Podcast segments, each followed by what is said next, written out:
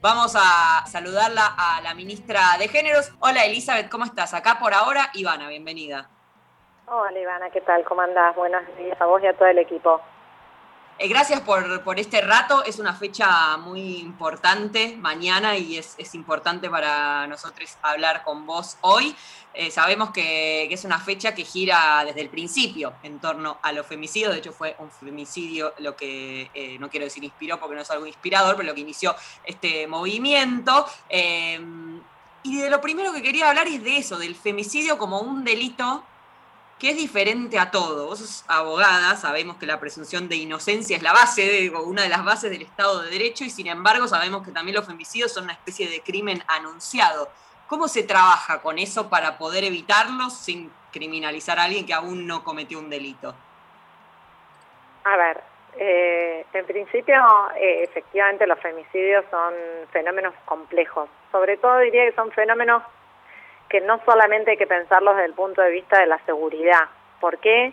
Porque no es un hecho azaroso, como vos decís, no es un hecho, eh, un robo que puede sucederle a cualquiera, en cualquier, en distintas circunstancias. Acá efectivamente lo que sucede es que el femicidio y el travesticidio eh, centralmente es una violencia extrema que se produce después de una cadena enorme de violencias que antecedieron a ese hecho.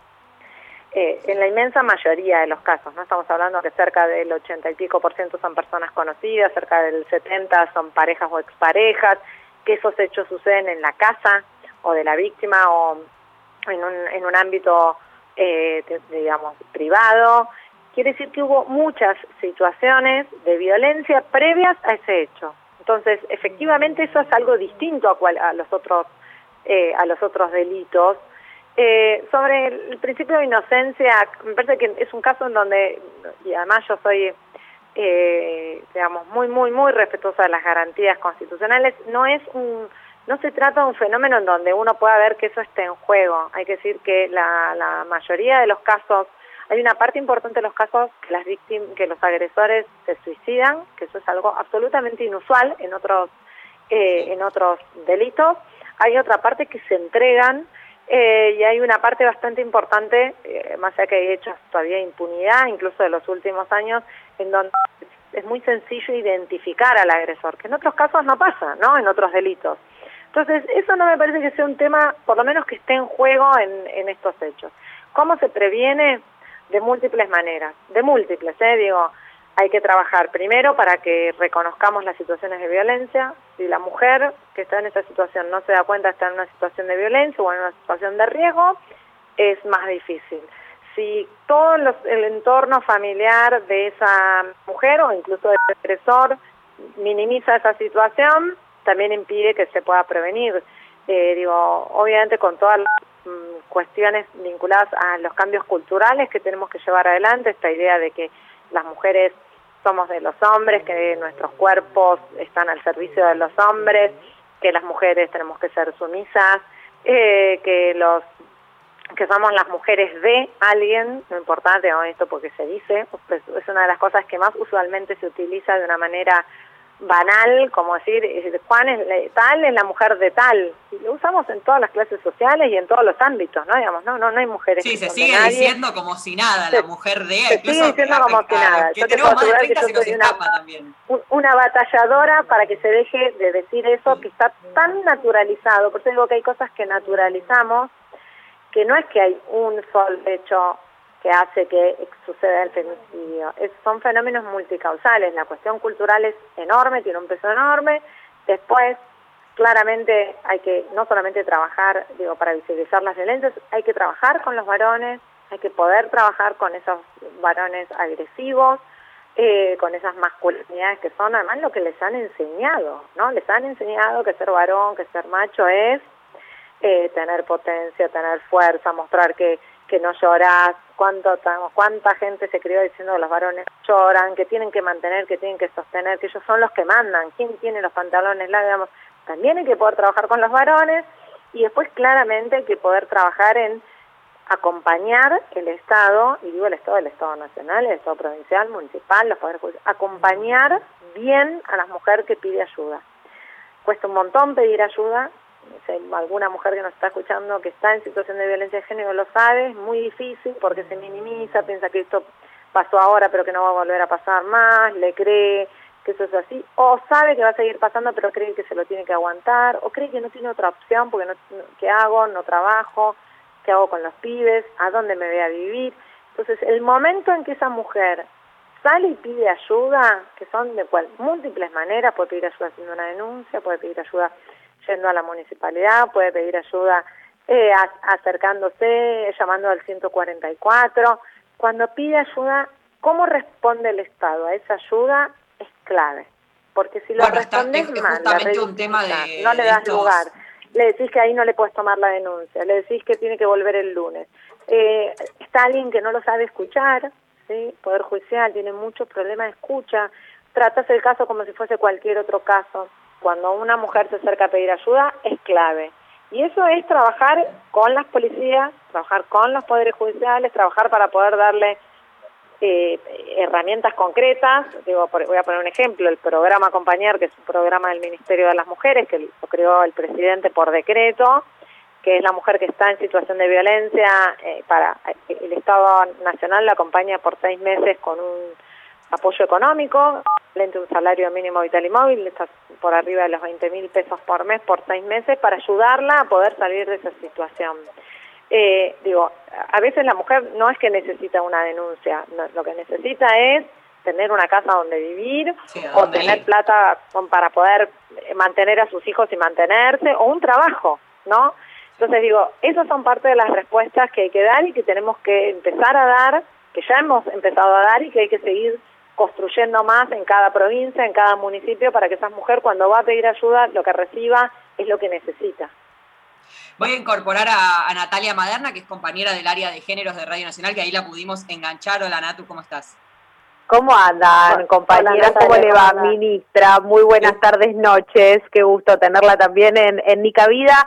Eh, y me parece también que de, cara a lo que es eh, el aniversario de mañana, hay uno de, los ejes en la agenda feminista que se viene hablando mucho, que es la, reforma judicial feminista o transfeminista, diría yo. Eh, y, me parece que estamos en un momento también bisagra, ¿no? Porque yo creo que una reforma judicial feminista debe poder analizar todos los temas en, su complejidad sin que ninguna área del derecho le sea ajena. Em, Elizabeth, ¿crees que estamos de cara a, abrir ese debate, digo, porque también para pensar eh, que es necesario que se incorpore la, conciencia de género y, se radique del Poder Judicial una cultura conservadora y patriarcal, ¿no? Que, que la vemos en cada uno de los fallos.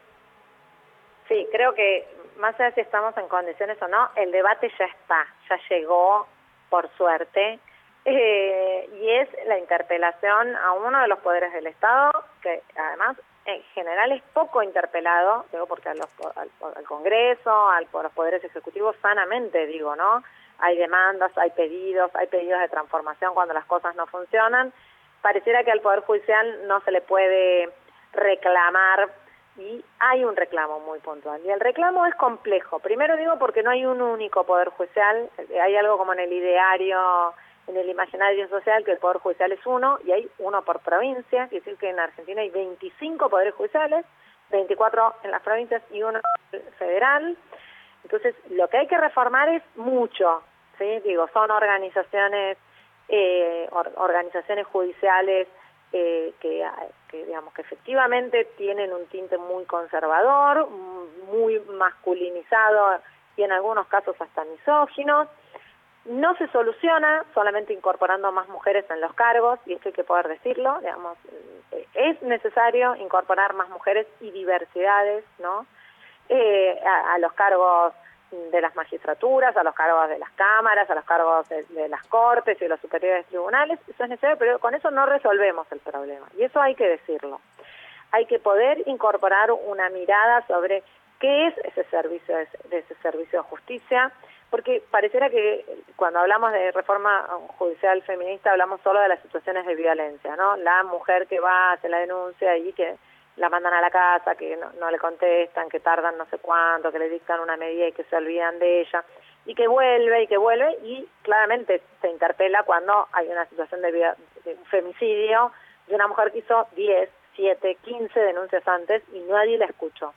Pero la verdad es que la reforma judicial hay que pensarla cuando hay una mujer que está reclamando alimentos. Sino también pensando, y, recién hablábamos, ¿no? De esta necesidad de más allá, como vos decías, que el debate ya está abierto y, y, que me parece que ese debate de cara a una reforma feminista y transfeminista está abierto debido a que ya estamos a seis años de ese primer grito de Ni Una Menos, cómo también se democratiza, ¿no? Y cómo también se piensa quizás una reforma eh, judicial feminista con contenido democratizador y popular, porque recién hablábamos con Ivana, digo, no puede ser que una mujer que vive en un country y que es llevada por su chofer a la Valle 1220 resuelve o trata de comprender problemáticas de mujeres que viven en Ciudad Oculta o en la Villa 1114, ¿no? Bueno, eso les diría que no, obviamente que el Poder Judicial, por una serie de privilegios que, históricamente ha tenido, eh, se aleja cada vez más de, digamos, del, parecido de su sociedad, digamos. Pero es un mal que hay que evitar en cualquier poder del Estado. ¿Por qué? Porque es, es un concepto en el cual nosotras trabajamos mucho, que es un poder del Estado tiene que parecerse mucho a la ciudadanía o a la sociedad en la cual tiene que intervenir. Eh, si vos no te pareces mucho a tu sociedad, vos vas a, no vas a poder entender ni vas a poder representar, en los casos que hay representación, a, esa, a la sociedad. Hay voces que no van a estar presentes. El Poder Judicial, uno tendría que preguntarse qué composición tiene y cómo hacemos para que tenga una composición verdaderamente parecida a la de la sociedad no digo no solamente en términos de género digo no sino en términos digo de etnia en términos de clases populares eh, ahí hay un trabajo enorme y esta idea de la familia judicial digo y lo digo conociendo bien porque yo fui 10 años judicial eh, no es solamente un, una, una forma de decir eh, la familia judicial implica que efectivamente hay una cuestión endogama dentro de los poderes judiciales.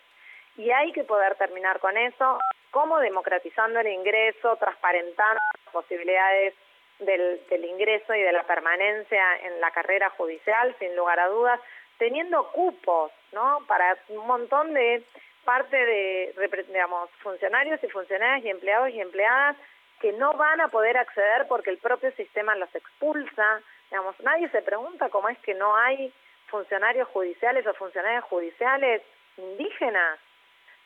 Digo, hay, hay algunas preguntas afrodescendientes. Digo, cuando uno ve los números de la cantidad que hay de población indígena en nuestro país, es una pregunta que se tiene que hacer. Entonces, esa idea, y cuanto en términos proporcionales de las clases populares, también es algo que nos lo tenemos que hacer y es parte de los debates que yo creo que una vez que pensamos la reforma judicial en clave feminista o transfeminista, todo esto entra de la mano de esa, de esa misma mirada, ¿no? Elizabeth, em, hay, eh, saliendo un poco de, bueno, de la violencia machista más estricta, ¿no? que es de lo que estamos hablando, que es la que se traslada eh, directamente a la muerte o al daño, a la, a la violencia física, eh, hay otras, ¿no? por supuesto, con las que lidiamos. Argentina es un país en el que a grandes rasgos ser vieje es ser indigente, ¿no? Y sabemos la carga de género que tiene eso para las mujeres porque vivimos más años, eh, porque estamos expuestas a trabajos más informales, entonces no tenemos aportes, la población trans ni siquiera llega a la vejez. Eh, ¿Cómo hacemos para que ser vieja implique, no, o no implique caer en la indigencia, tener un retiro que no implique trabajar hasta morirse y sobre todo que esté garantizado el cuidado de esas personas, de, de esos adultos mayores, que siempre recae precisamente en las mujeres de esa familia? Bueno, primero sí que históricamente como el, el lugar eh, asignado social y culturalmente a las mujeres ha sido el cuidado, en el momento de llegar a la edad jubilatoria, esa mujer trabajó toda su vida, pero ese trabajo era un trabajo no pago, no reconocido. Eh, es la idea de que eso que llaman amor es trabajo no, digamos, no reconocido es así. Por eso en algún momento cuando en, en el gobierno de Cristina Kirchner se reconoció en la jubilación a la ama de casas, como se la llamó, fue un acto de reparación enorme, ¿no? Absolutamente enorme, porque en definitiva fue un acto en donde se reconoció ese, eh, ese trabajo a los fines de la seguridad social, a los fines eh, previsionales, a los fines de poder acceder a una jubilación aunque sea la mínima, digamos, para, el, para el momento de, digamos, de, la vejez. Y también el, el, proyecto que está trabajando en estos días y que ya fue anunciado por el ANSES de muchísimos casos también suceden, mujeres en que sí han trabajado, pero que no llegan a cumplir los con la cantidad de años de aportes requeridos, porque durante de momentos intermitentes la mujer ha salido del mercado laboral centralmente por las tareas de cuidado, ¿no? El momento, se, se sabe que hay momentos en donde muchas mujeres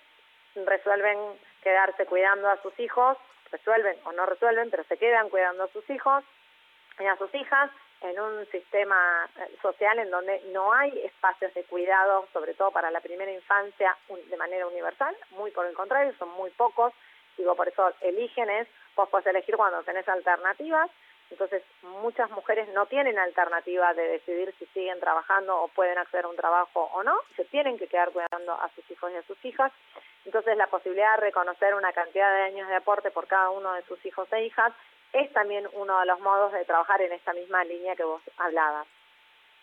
Claro, pero después esas, esas personas, esos adultos mayores, requieren también unos cuidados que es, el otro día vi como, bueno, una especie de geriátrico clandestino era desarmado, o sea, eh, hay, hay como un agujero también que me parece que, que, recae en, en, las feminidades, que es el cuidado de esos adultos mayores que si fueron mujeres antes, no, no, no bueno, siguen siendo mujeres, ¿no? Pero sí, se hicieron la vida que, que nos está reservada a nosotras, no tuvieron aportes o no suficientes, y aunque los tuvieran son indigentes y recaen nuevas mujeres de esa familia el cuidado de esos adultos mayores, como que ahí hay un agujero que yo no veo que, que se esté a ver, resolviendo. Ahí hay, un agujero que no es solamente con los adultos mayores, lamentablemente, que tiene que ver con las personas con discapacidad también. También. Digo, eh, y con las primeras infancias.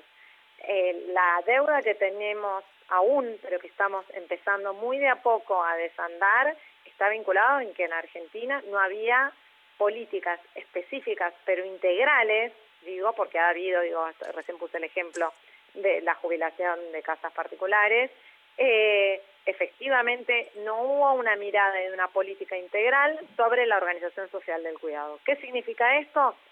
El cuidado en Argentina, todos los cuidados, el que haces mención vos y otro, recae centralmente en la familia y nosotros tenemos que primero apuntar a redistribuir eso, que en vez, además de caer en la familia, porque también puede ser una elección, y eso hay que decirlo, tiene que tener la posibilidad de que sea en la familia, en la comunidad, en el mercado y en el Estado. Pero además hay otra redistribución en la que tenemos que trabajar, es que no, porque cuando recae en la familia, eso es igual a las mujeres de la familia, no en la familia. Entonces, también trabajar en la redistribución de esas tareas de cuidado en relación a los varones es otra de las políticas. Eh, desde el Ministerio estamos llevando adelante un montón de políticas, creamos una mesa interministerial, estamos llevando adelante parlamentos, estamos trabajando en un anteproyecto de ley de, un sistema integral de cuidados, digamos, esto es para charlarlo largo porque es súper interesante, pero por primera vez el, el gobierno nacional toma en el centro de las políticas de género las políticas de cuidado, y digo no el ministerio, digo, porque en eso estamos interviniendo, con desarrollo social, con educación, con el ANSES, con eh, con eh, PAMI, con, y digo, y somos 14, 14, somos cerca de 9 ministerios y 6 organismos descentralizados que estamos trabajando porque hay que pensar esto, esto requiere transformaciones, algunas de leyes normativas, por ejemplo, las licencias, si el varón a los dos días tiene que, después de haber tenido un hijo, tiene que volver a trabajar, el Estado le está diciendo algo a ese varón con ese bebé que acaba Bueno, nada, está en el trabajo. Entonces, hay cambios normativos en los que tenemos que trabajar, hay que crear infraestructura, porque para que vos puedas tener jardines maternales, lugares de cuidado para los adultos mayores, incluso lugares de día para los adultos mayores, lugares para las personas con discapacidad, si vos no tenés infraestructura de cuidado, vos no podés dar ese servicio de cuidado y entonces ese servicio de cuidado, si no lo das en forma estatal, cae en la familia. Tenés que trabajar con el sector privado, hay una enorme cantidad, por eso digo que es un tema hermoso, largo, complejo, y estamos trabajando en eso para empezar a llevar adelante algunos de los cambios que necesitamos para empezar a darle forma a un sistema de cuidados que pueda pensar esto en su integralidad. Eh, y ya para, para ir cerrando y agradecerte desde ya que en la previa del aniversario de Ni Una Menos hayas charlado con nosotras. Hay una pregunta que, que nos estamos haciendo ya hace más de dos meses y es ¿dónde está Tehuel? ¿no? Eh, y, me parece también que, que pasaron muchas cosas en relación a ese tema porque quedaron expuestos también las deficiencias que hay, si querés, hasta en el tratamiento mediático, ¿no? De este tema, la forma en que se trató y, se trata mediáticamente el tema, cómo quedan expuestos los y las periodistas, ¿no? Con un caso que tiene un varón trans como protagonista, ¿qué más se puede hacer para buscar a Tehuel si es que todavía no se hizo lo que hay que hacer? Bueno, primero hay que visibilizar, hay que hacer lo que estás haciendo vos, hay que hacer lo que nosotras nos proponemos en cada entrevista, en cada reunión, en cada acto, que es hacerlo con la foto de Tehuel. Eh, decir esto, que Tehuel nos falta, nos falta a todos, a todas, a la sociedad, digo, no es que falta Tehuel, sino que nos falta Tehuel visibilizar esto, allí eh, nosotros venimos haciendo el, seguimiento a la causa judicial, el, el, Sistema Federal de Búsqueda de Personas que depende del Ministerio de Seguridad está trabajando. Nosotros allí entendemos que es, acompañar a las autoridades que están interviniendo en el caso, hemos tenido contacto con, con su familia, venimos haciendo un seguimiento de una manera muy cercana, pero deja al descubierto un poco lo que vos decís, que es que pareciera que no... Eh, que no se, no se, no se visibiliza, no se trabaja, no se, no se siente igual cuando el que falta es eh, un pibe trans, eh, a que si faltara otra persona, eso también es parte, más allá del, del, dolor y de la indignación que nos puede causar, es parte del trabajo que también nos marca que tenemos que seguir trabajando para que eso no sea así. Y también deja al descubierto de un modo muy, muy claro que, digamos, que Tehuel, eh, digamos, se fue a buscar laburo y que el, impacto que tiene en la vida de la población travesti trans la falta de trabajo, que es muy difícil el acceso al trabajo, que hay vinculado a una cantidad enorme de discriminaciones, de violencias, etcétera, etcétera, eh, y que no podemos naturalizar que el costo de buscar trabajo sea este, ¿no? Entonces digo, todo esto es lo que hoy tenemos como una obligación, diría más bien ética, de, de hacer, es hablar, visibilizar, poner en valor, concientizar mucho, concientizar con la palabra, es una tarea pedagógica muy importante eh, y sin lugar a dudas este 3 de junio, además de, eh, de, recordar y, de poner como bandera a, a, todas las mujeres y las seis travestis que fueron asesinadas el último año, también tenemos eh, que tener como bandera Tehuel. Elizabeth, muchas gracias. Es muy importante para este espacio que es el de género de Nacional Rock que, nos hayas dado este ratito en, bueno, en la, víspera de, Ni Una Menos. Espero que volvamos a hablar este año. Nos pasamos de tiempo, gracias y te dejamos libre por, ahora. No se preocupen. Un abrazo grande a ustedes. Un beso. Chau, chau. Era Elizabeth Gómez Alcorta, la ministra de Mujeres, Igualdad y Géneros de la Nación.